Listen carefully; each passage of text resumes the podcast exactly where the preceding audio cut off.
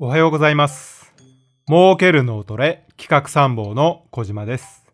この番組は私が仕事前に行っている YouTube の生配信の中で勝手に思いついた新規ビジネスをライブ感覚でお伝えする番組です。ちなみに YouTube の生配信は月、水、金の朝8時から配信しております。よろしければ見てください。さて、今回のテーマは大学についてです。新設する大学の多くは文系です。その理由を知り合いの大学教授に聞きましたら、教授と教室があれば作れるからね、と。確かに、理系の場合は研究室も実験設備も必要ですから、お金がかかります。しかし、理系の学生が減っていることが国でも問題になっております。そこで、こんな大学を考えてみました。ある意味、お金をもらいながら超実践的なことを学んで卒業できます。それでは、儲ける脳トレ、スタートです。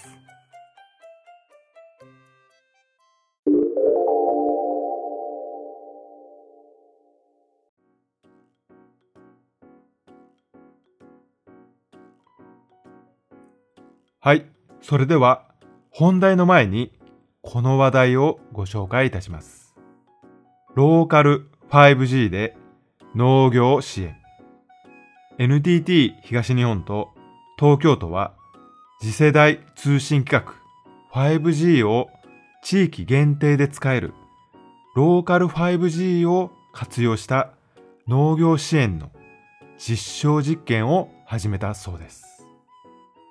同社が保有する東京都内の試験農場でトマト栽培の実証実験を始めました。超高解像度のカメラやメガネ型のウェアラブル端末スマートグラス、自立走行型のロボットを使ってローカル 5G の通信回線で試験場と都の研究所を結び、リアルタイムで農場の映像や温湿度、二酸化炭素濃度などが確認できる実験をしております。都の研究所の研究員が離れた場所から農業支援をし、農業経験のない人でも効率的に栽培ができる、こんな実験を今始めているそうです。面白そうですよね。私は大学が農学部でしたので、こういう農業ネタは本当に面白く見ております。こんな実験してみたいと思いませんか？ちょっと理系に興味のある人なら興味津々ではないかなと思います。そこでですね、本題です。例えば、文系の大学が理系の学部を作ろうとしたとします。その時ですね、当然設備やスペース、研究所など、研究室などをですね、用意するのは大変です。ですから、入学してある程度学問を学んだ後、こういう研究所にですね、インターンに行くというカリキュラムはいかがでしょうか？最先端をその研究所で学ぶ。とても面白いと思います。研究所も様々な実験をしますので、人手が足りません。実験はですね、本当に地道な手間が必要なんです。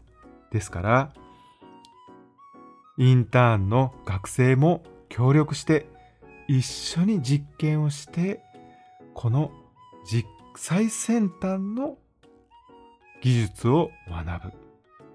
学びはオンライン。もう今はオンラインです。オンラインを使って学ぶ。日常のスケジュールとしては8割研究所、2割がオンラインで学ぶ。こんな大学ですね。とても面白いと思います。